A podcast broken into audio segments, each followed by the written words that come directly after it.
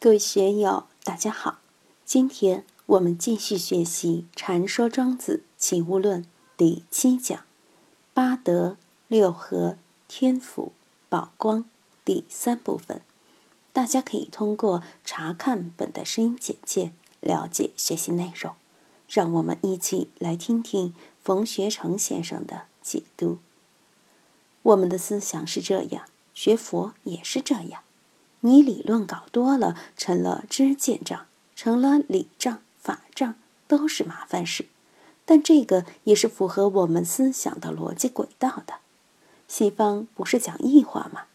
思想领域里面也有异化。本来我们的思想六合之外存而不论，我们的思想无限空灵，没有规则限制，在六合之内就有规则了。有了这个规则以后。如何保持自己自由，保持自己有大的思维空间，就要论而不议。然后又有更具体的东西。春秋经世是社会性的，管理国家的规则。六合之外，连自然都不知道，一片空，完全是混沌空茫，纯粹就是一个无。六合之内就有了，有存在。有自然，但别求究竟，因为没人能弄得十分清楚。春秋今世就把认识具体化了，具体化了以后呢，又不受具体化的约束，不受具体化的异化，所以要一而不变，这样我们才能保持清醒，保持头脑的空灵，不让现有的内容把我们阻塞住，把我们脑袋的思路拥塞。这的确是非常高明的一套思想工作方法。我们要善于在庄子的思路里面得到思想的解放和自由。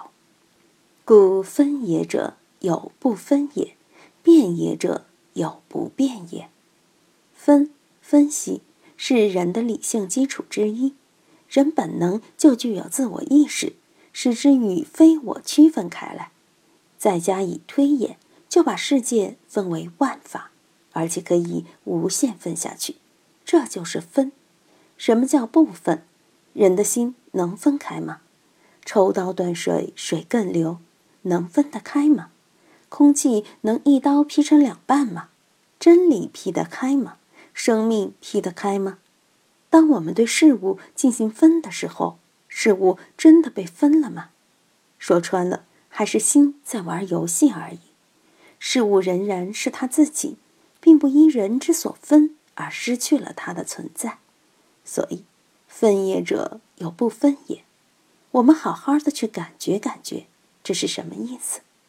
再从另一个角度琢磨一下，我们在分的时候有没有一个不分的东西在里面？我经常说，念头和念头的内容不一样，精神和精神的内容不一样。精神的内容可以无穷无尽，来来去去，生生灭灭，可以无穷的分。但是，能分的那个东西分了没有？能分的那个东西动都不动。他并不说：“哎呦，我今天干了好多活，我的精神分裂了，得了分裂症了。”不是的。所以，分也者有不分也。首先，我们的主体精神。永远不分，尽管我们的精神内容来来去去，但我们的心动都不动，永远都是处于不分不动这么一个状态之中。大家好好去感觉。变也者有不变也，变变什么？就是求清晰、准确、正确。我们面对一个事物的时候，要把它清晰化。分是清晰化的开始。这个是动物，那个是植物；这是有机物，那是无机物；这是男的，那是女的。中国的、外国的，分吗？有不分？什么是不分？为什么要分？这就要变了。为什么这个是男的，那个是女的？为什么有国内的、国外的？你要变，怎么变？意识怎么来的？当我们屋子里面一片黑暗的时候。这个屋子里有无尽的宝藏，什么都有，但我们怎么找得到？就得有我们的新的注意力。注意力就像一束光，哗出来了。这束光一出来，首先有一个主观，一个客观，一个能知，一个所知。能知就如一束光，照耀到所知这个黑暗地带，就明了了。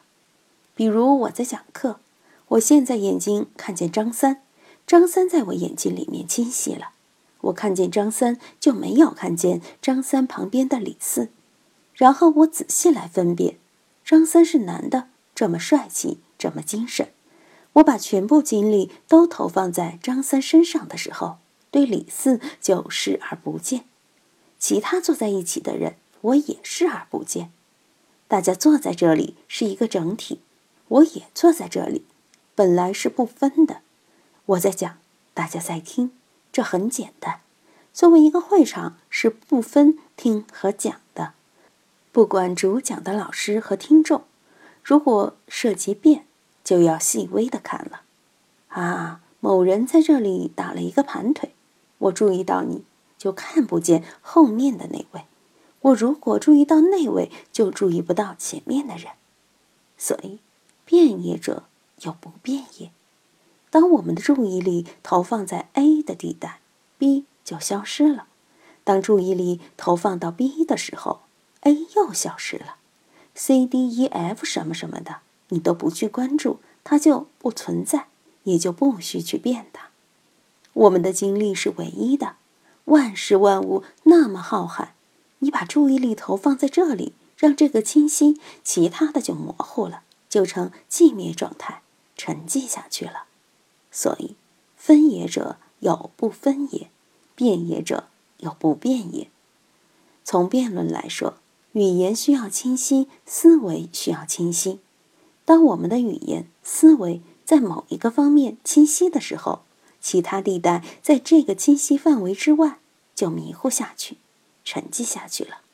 我们能变东就不能变西，能变南就不能变北。美国有些卫星分辨率高得很，分辨率越高的时候，它所摄取的角度、空间就越小。广角镜可以一下把地球全拍了，但就不能放大，放大就什么都看不清了。所以，变也者有不变也。我们要好好的感觉我们的认知能力，这也是对我们认知力一个非常妙的说法。康德在《判断力批判》里说，人要认识世界，首先得检验自己认识世界的能力，你自己。到底有什么能力？你现在考飞行员，首先眼睛要检测视力如何，是不是色盲；耳朵的听力如何，身体怎么样，健康状况如何等等。每一项具体工作都要求有能胜任这项工作的能力。变也者有不变也，真正的变都是很可怜的，都是属于瞎子摸象的状态。今天就读到这里。欢迎大家在评论中分享所思所得。我是万万，我在成都龙江书院为您读书。